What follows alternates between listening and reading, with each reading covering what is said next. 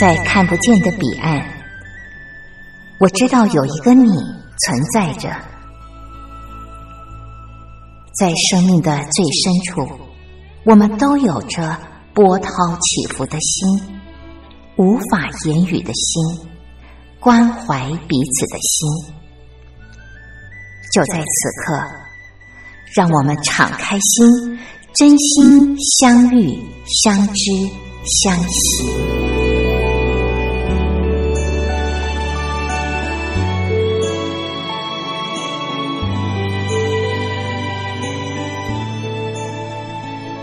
真心相遇，于红制作主持。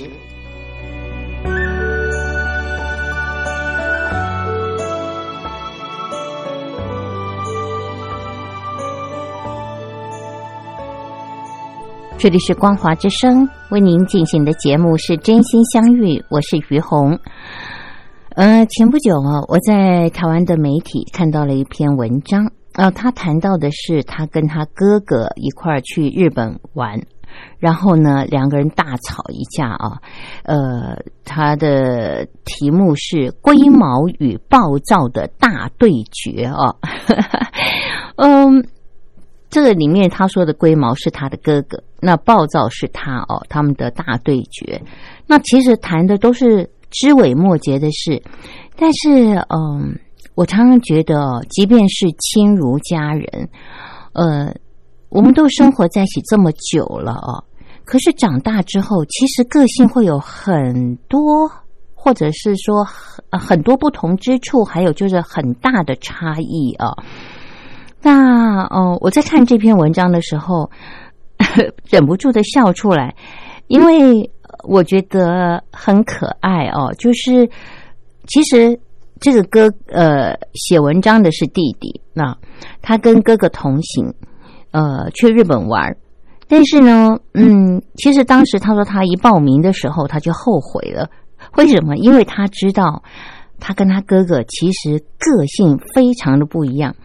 但是他因为看到他哥哥在呃写硕士论文的时候卡关了，你知道兄弟之间就是还有这份情嘛，不管呃是不是个性差异哦，你总是不忍心看到对方受苦，所以他就建议哦他哥哥去日本南九州玩，然后呃他也帮他哥哥报名，可是一报名之后，其实他就后悔，他后悔的原因是因为他知道呃。他跟他哥哥呢，其实去一起去玩的话，可能哦，因为脾气截然不同，那在玩的时候就会影响情趣哦。他说：“呃，可是你知道，有的时候我们还是会自我安慰嘛，说不一定那么糟啊，对不对？去玩搞不好带团有什么好吵的呢？”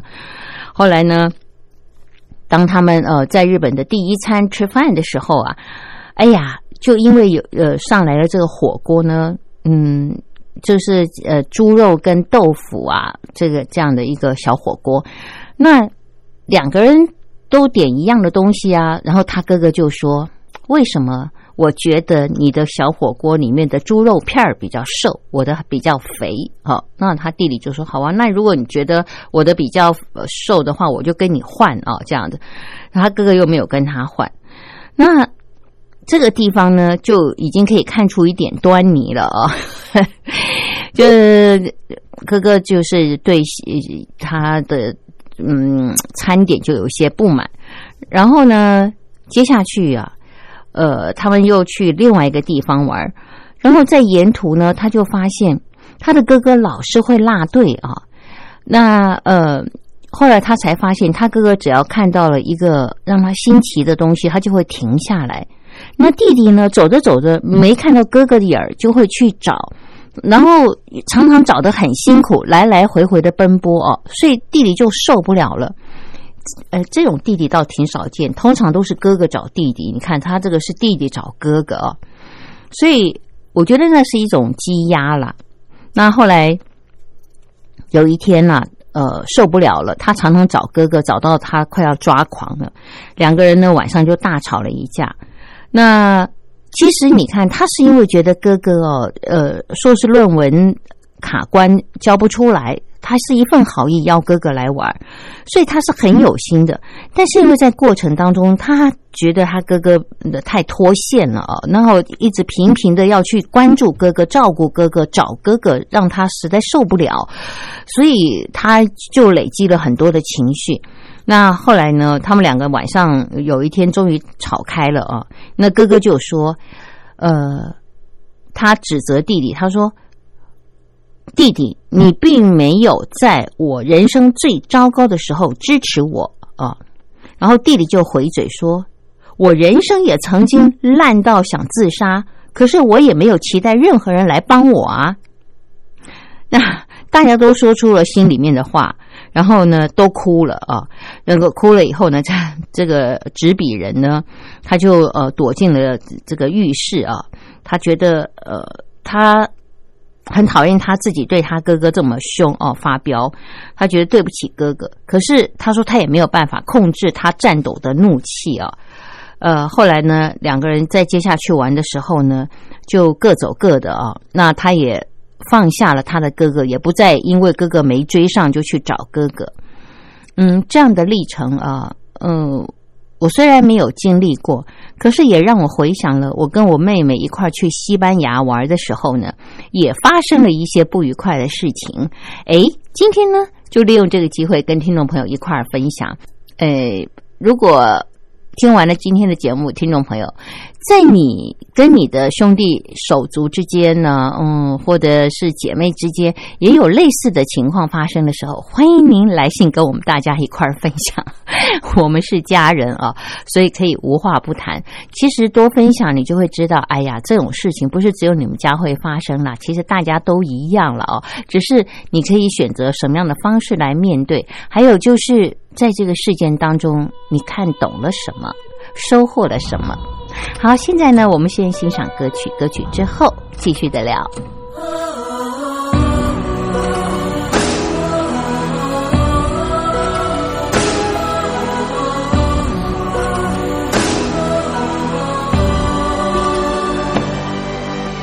仰望着天空，迷惘的视线再不见终点，未知和未解化成了雨水，打扰城市。偶尔看见蓝天却又黑就一眨眼。再见之间那一转脸逐渐没入阴暗面。前世的光线影子在渲染曾是着起点。真切失恋在天地之间打起一张舍不得一瞬间。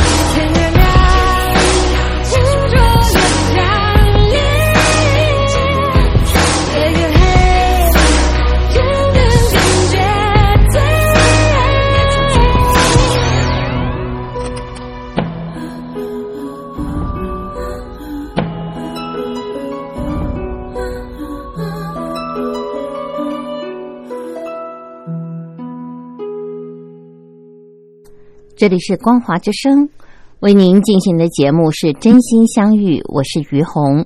呃，今天在节目当中啊，我们应该可以定一个主题，呃，谈的应该是手足之情啊。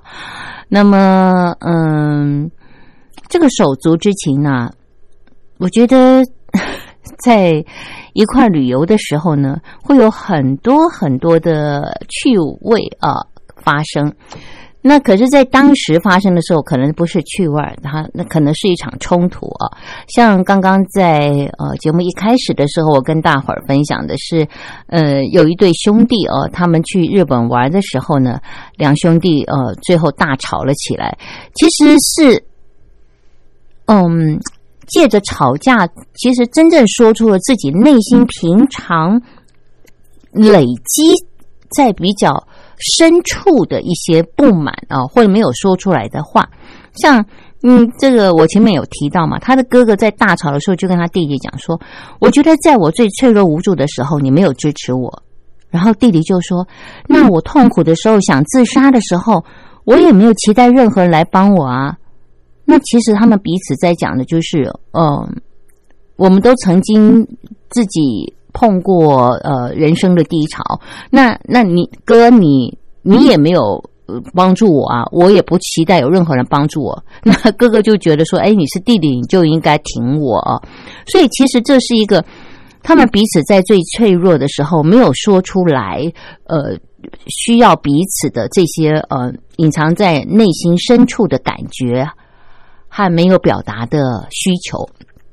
所以呢，只只是在旅游的时候呢，就出现了啊，就刚好有些事件就会引发。那我要讲的就是，我跟我妹呢在西班牙旅游的时候呢，也碰到了一些事情哈。然后当下的我也是，可以用气的发抖。我我真的觉得可以用这四个字来形容。那我觉得你会气得发抖，其实你慢慢的在想的时候，你就会懂。为什么？呃，对方他的情绪是这样，因为说实话啊，虽然小的时候一块儿长大，可是当我们呃各自大学毕业以后啊，呃，尤其是我上了大学以后，其实我就开始跟妹妹不再有生活上的交集。但是你知道，在角色上我还是姐姐，她是妹妹啊，呃，所以有很多的地方你也会有姐姐那个角色。那么，那比方说，你就会觉得你要照顾他，呃，然后你要注意他，还有就是你是姐姐，所以他跟你讲话的时候，是不是也是应该有妹妹的呃分寸呢？这些你知不知道那种角色的框框就会出现啊？好，那呃，我要说的就是呃，我记得我们去西班牙玩的时候，呃，有一次哇，你知道。居然哦住到了西班牙的别墅区去，这真的是我住过最豪华的这地方啊！那个单单是浴室哦，我要说浴室，在台湾我们是用平来算哦，一平就是大陆的三点三平方米。我客厅先不要讲，我只要讲浴室，因为厕所、浴室那个我们比较能够呃感觉出来啊，它的这个豪华和大。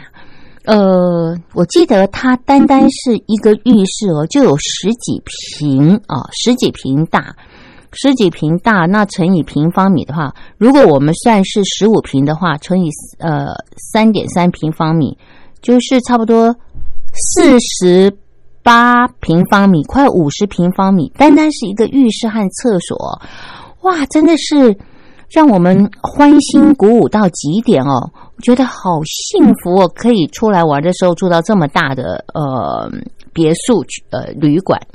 好，那好戏在后头，我们非常非常开心。晚上呢，呃，也玩了一天，累了，正要睡觉的时候，哎，怎么搞的？我听到滴滴滴滴的声音，那是一个漏水的声音，吓死我了。这么豪华的饭店怎么会有漏水的声音啊？然后到处找，哦，后来在这个我们的卧室呃，要到浴室之间，呃，漏水，可是当我发现这个问题开始漏水的时候，是已经是晚上十二点快一点了啊。然后呢，其实一般人的反应就是找导游嘛，哦，那我跟我妹都觉得已经晚上十二点快一点了，找导游这个漏水的问题又不，如果他要找人来修什么，那我们不是整个晚上都不要睡了吗？那我们是不是可以自己想办法啊？然后呢，呃。其实我有先跟呃旅馆联络，我立刻就打电话跟旅馆讲，你知道那个在欧洲，我只能用英文跟他讲哦。那他他们的回答是说现在是晚上哦。我我说你有没有办法找人先来处理一下？就是不是大大的处理，就是让他不要一直滴水这样。那。他说没有办法，现在工人都休息。哎呀，那个时候是在几年前，我想想看，大概差不多六年前哦。所以你知道那个时候西班牙旅游是很夯的，好多人哦。那那个时候西班牙的工人也是嗯很很难请的哦。哇，所以我想说，好吧，那既然旅馆都这样讲了，我们就自己想办法。然后我自己想自己想办法呢，嗯，我就这个想到，哎呀。我们就干脆垫一块浴室的这个浴巾哦，只要它滴下来没有声音，反正我就只是睡一个晚上嘛啊，那就就可以离开啦。所以我觉得睡眠比较重要，我就决定用这样的方法。所以呢，我就拿了一块浴室的布哦，垫在那儿，哎，果然没有声音了。可是呢，我妹妹她不认同，她说这样子呢，晚上上厕所的时候会滑倒。哦。她觉得要找一个桶子来啊，把浴巾放在里面。我说去哪里找桶子啊？我说这么晚了哦。然后那我就说，哎呀，不要管了啦，睡觉吧。明天一早还要起床，凑合凑合吧。你就注意到晚上上厕所的时候，知道这边有一块布，不要踢到它，滑倒就好了，不要有声音就好了。那我妹就坚持不行，她说不行。一定要找一个桶子，我就说去哪里找呢？我也觉得有桶子比较好，可是去哪里找呢？那我就觉得说我累了，所以呢，我已经提出了解决方案，而且我也做了。结果呃，我就先倒倒头就睡，我说不要再管了。后来我妹呢，她就一个人哦在那边东翻西找的，最后呢，她就把这个浴室的垃圾桶哦拿出来，然后她那个。外国的垃圾桶还挺麻烦的，好像是，呃，怎么讲？就是它是套住的哦，套层的。我妹她就拿出了这个呃里面的其中一个桶子出来，然后把浴巾放在上面这样。可是呢，我虽然躺在床上睡觉哦，我可以感觉到她花了一点时间在处理这样子。好了，那后来呃事情就这样啦哦。那第二天早上起来呢，呃我。就呃跟我妹打招呼啊，结果她就不理我了，我完全不知道发生了什么事。哎，事情不是解决了吗？那有什么好生气的呢？听众朋友，你想得出来吗？我们现在先欣赏歌曲，卖个关子，待会儿再聊。向日葵，今天怒火。舍弃了阳光包裹，麦田里枝桠皱动，我看见记忆美梦。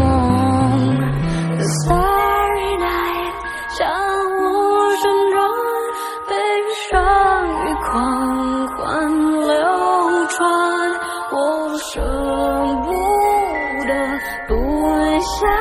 醒来，亲爱。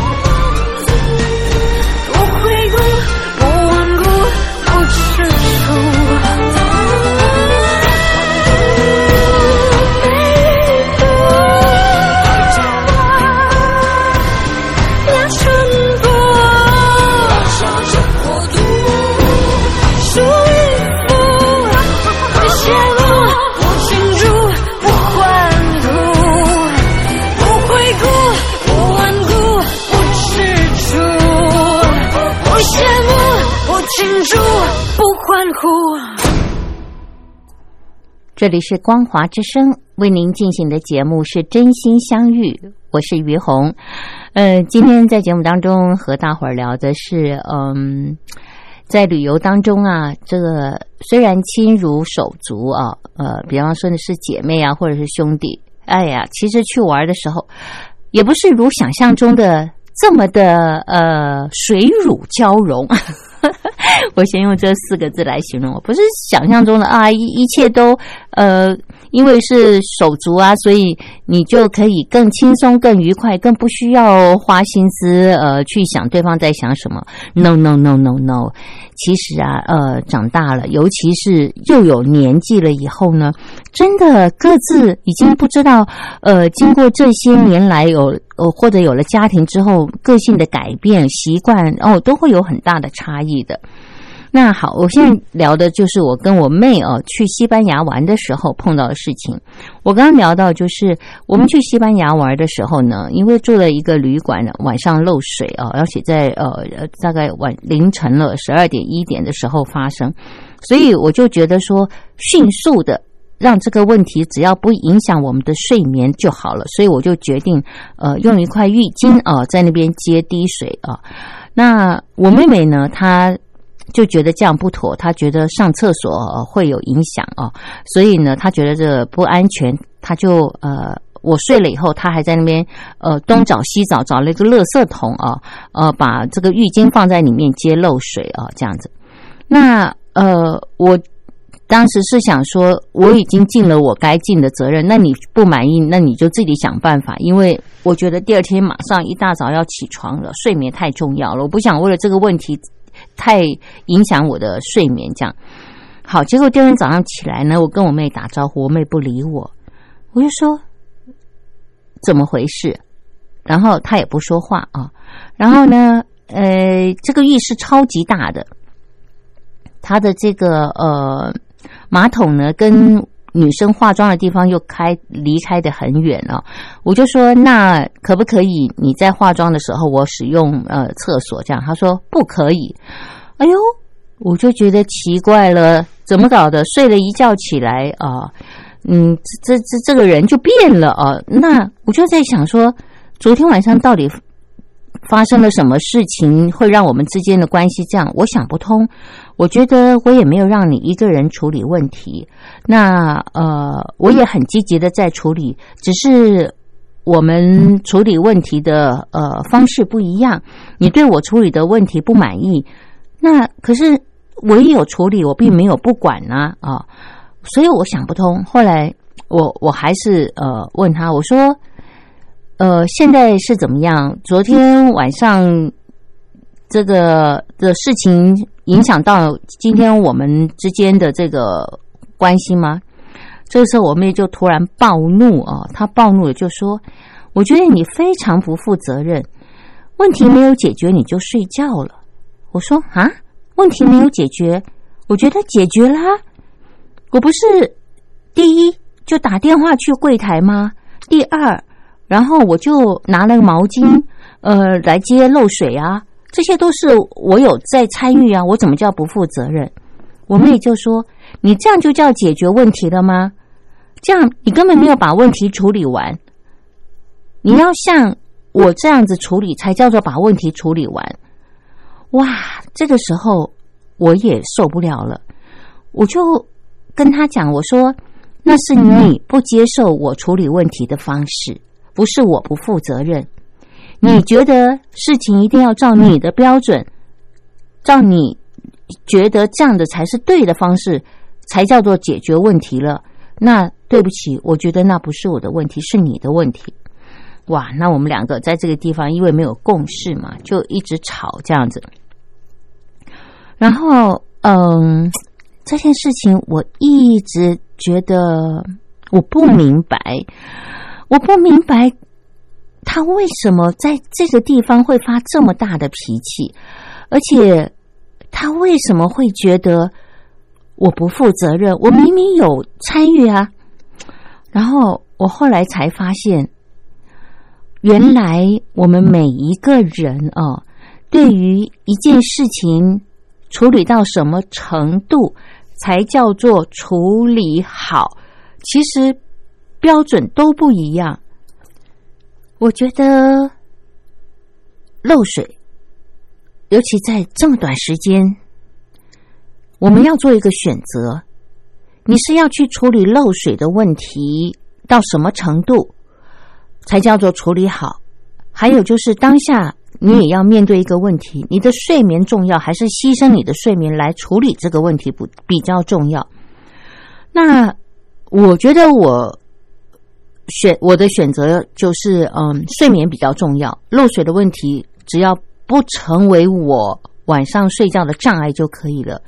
但是对我妹妹而言，她觉得这个问题呢，呃，没有解决，她的睡眠是可以牺牲的啊，一定要解决到她觉得这个问题她满意了为止。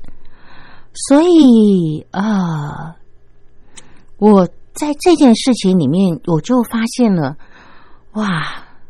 虽然我们是同样的父母生的，然后小时候我们也一块儿，呃，在同样的环境下生长，但是事实上我们的个性完全不一样。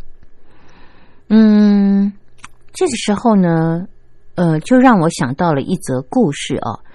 这则故事如果我没有记错的话，就是陶朱公的故事啊。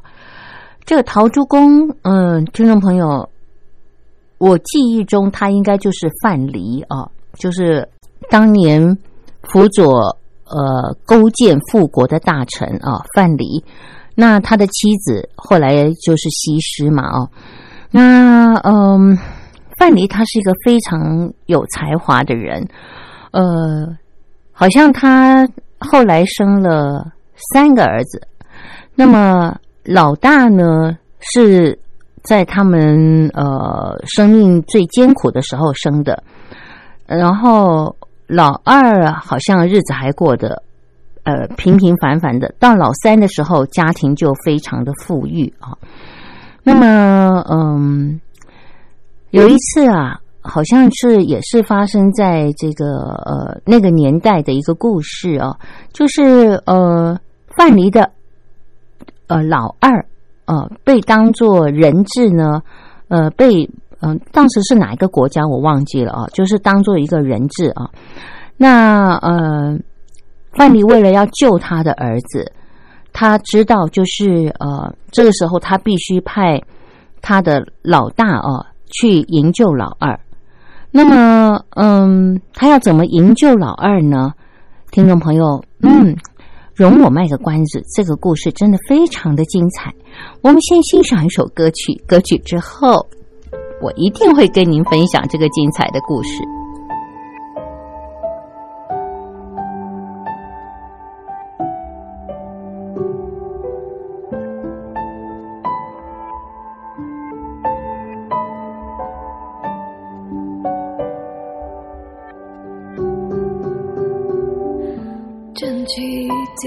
上的谎，满足了欲望。其实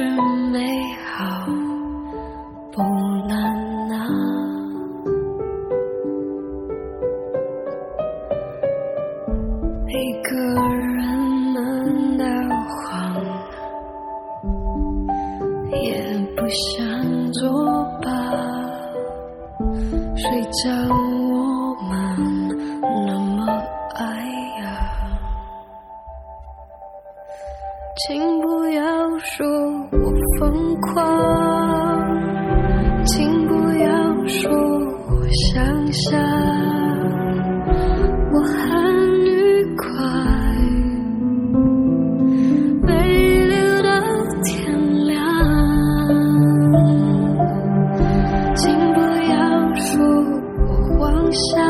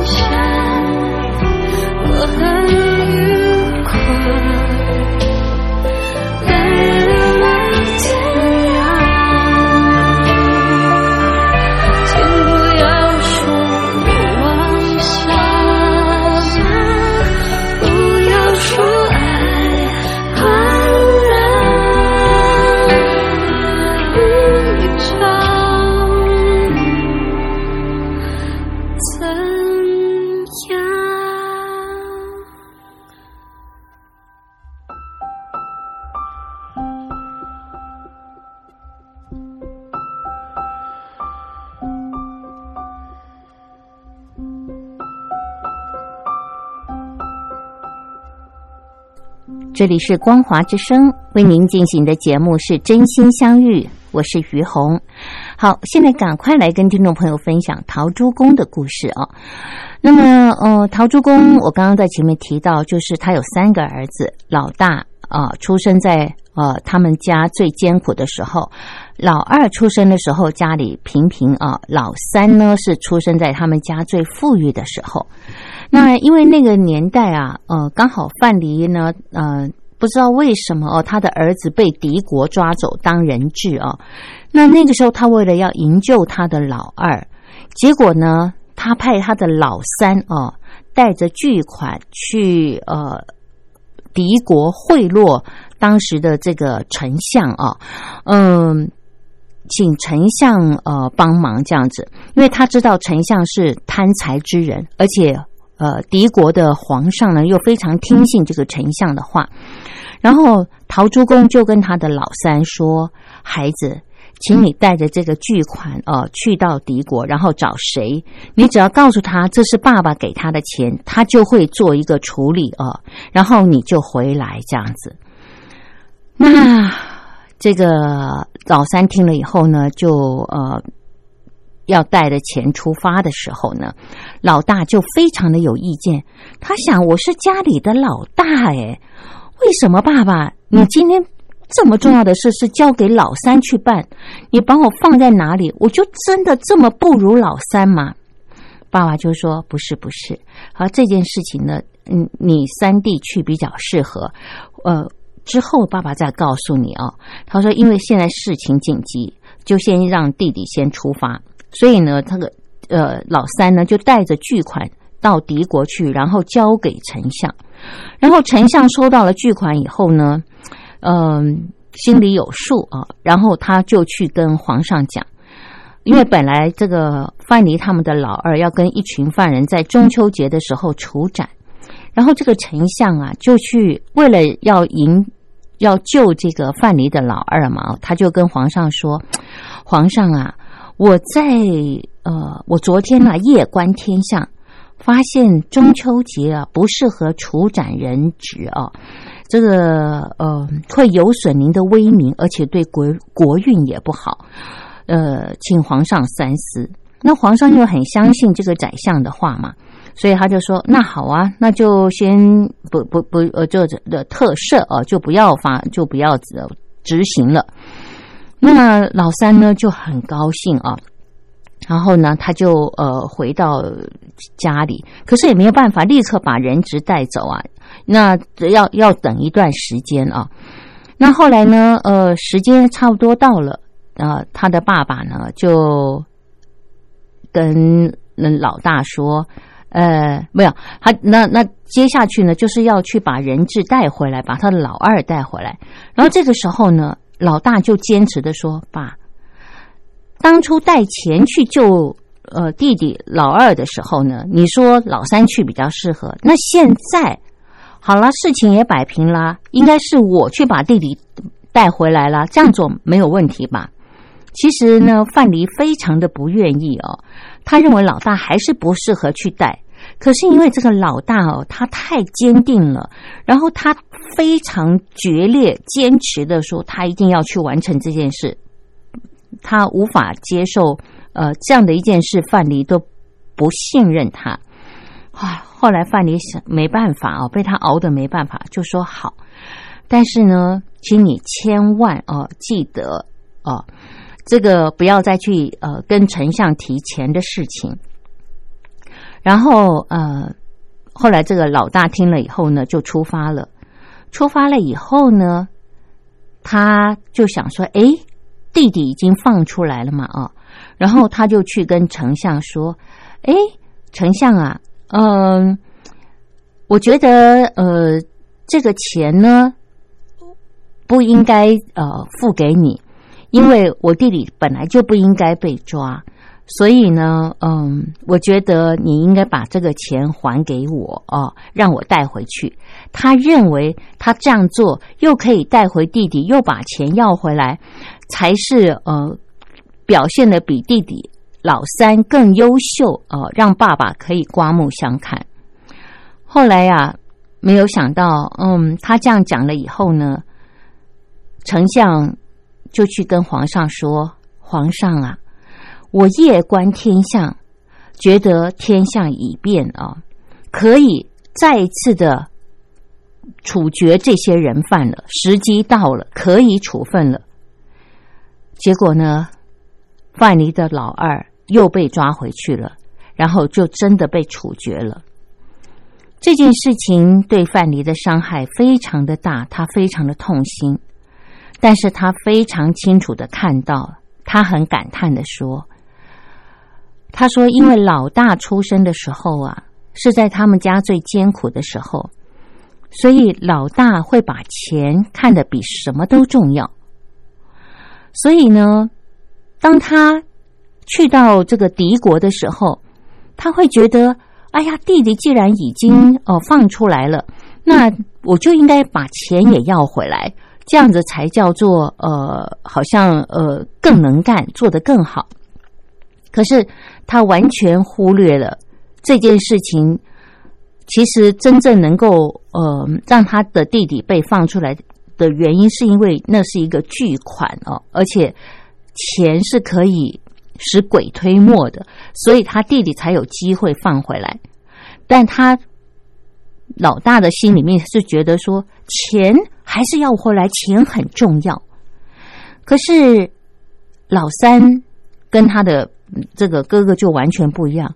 老三因为出生在嗯他们家最富裕的时候，他对于钱呢这件事情，他是觉得钱是有用的，但是没有比人命更值钱。他不会把钱看得比人命还重要。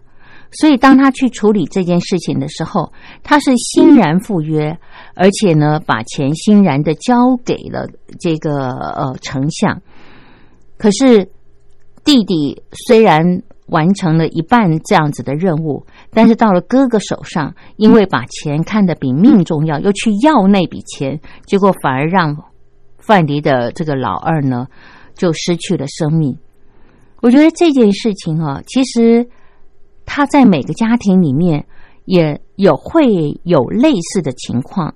你看，每一个家庭在发展的过程当中，基本上老大当然也有幸运的，就是你一出生，你们家就很富有，所以有所谓的金孙呐，哦，呃，就是这个呃长孙呐，哦，或者是长子啊，就呃好像掌管一切的权利，然后过得很优渥的生活。那家道中落以后呢？哇，那个后面出生的呢，就没有办法呃像老大这么呃忧郁啊。可是很多很多的时候呢，是因为家庭在发展的过程当中，因为金钱的波动哦，就会造成兄弟姐妹长大以后对钱的态度呢，也会有不一样的想法。嗯，比方说，以我跟我妹妹来说，我出生的时候，我们家就是最富裕的时候。我记得我在上一集有跟听众朋友分享，因为那个时候我的父亲刚好出国，所以带了美金回来，我们家非常的富裕。可是到了出我妹妹出生的时候呢，唉，就家道中落了。原因就是因为我的妈妈和我的弟弟生病哦。呃，一个家庭两个人一起生病，然后又在那个五六十年代那么艰苦的年代，所以爸爸当年去美国带回来的美金都花完了。后来，嗯，我发现，在我们两个姐妹的身上呢，我们两个对钱的态度就不一样。我呢，对钱就常常是蛮不在乎的，我常常搞不清楚我的口袋有多少钱。我以前每个月领薪水的时候，我只。我只记得前面有几万块，后面的数字我完全记不得，所以人家都不相信，说：“哎，你怎么会记不清楚你的薪水？”那我就会问他说：“我记得这么清楚要干什么？”我觉得我有钱想花的时候可以花就可以了。我我想花钱的时候有钱有钱可以花就可以了。我的想法就是这样。可是我妹妹就不一样，我妹妹就很会。理财，然后就很会呃买什么保险呐，然后呃什么呃投资啦，他就很早就会开始做这些计算。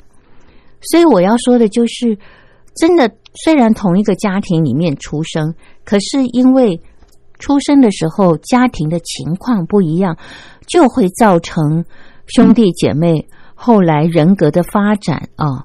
呃，甚至就是比方说，呃，价值观啦、金钱观啦，都会不一样。嗯，所以即便亲如手足，可是事实上，我们也要花更多的心思，呃，去深入的了解家里面曾经发生的事情，然后，呃，更体谅、更包容，因为家庭发展的过程不一样，所以造成兄弟姐妹。呃，每个人的价值观啊，呃，生活习惯也会不一样。这里面不能因为说，呃，我们是家人，然后所以你就应该怎么样？好像你也觉得价值观应该一样。不不不，真的是因为过程不一样。然后还有就是父母亲那个时候忙碌的程度，还有父母亲那个时候感情的状态不一样，都会影响家里面。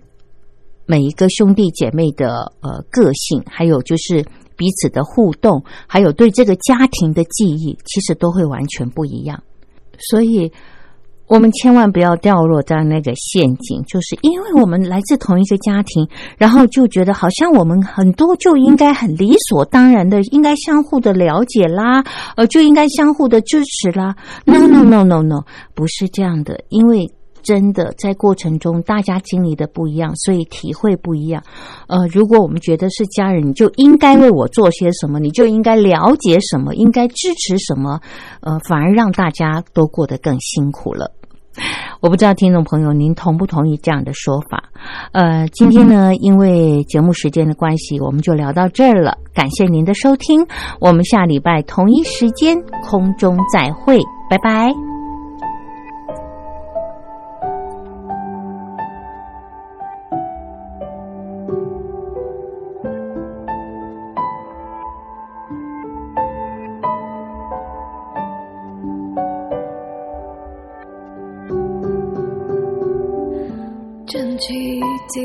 上的谎，满足了欲望。其实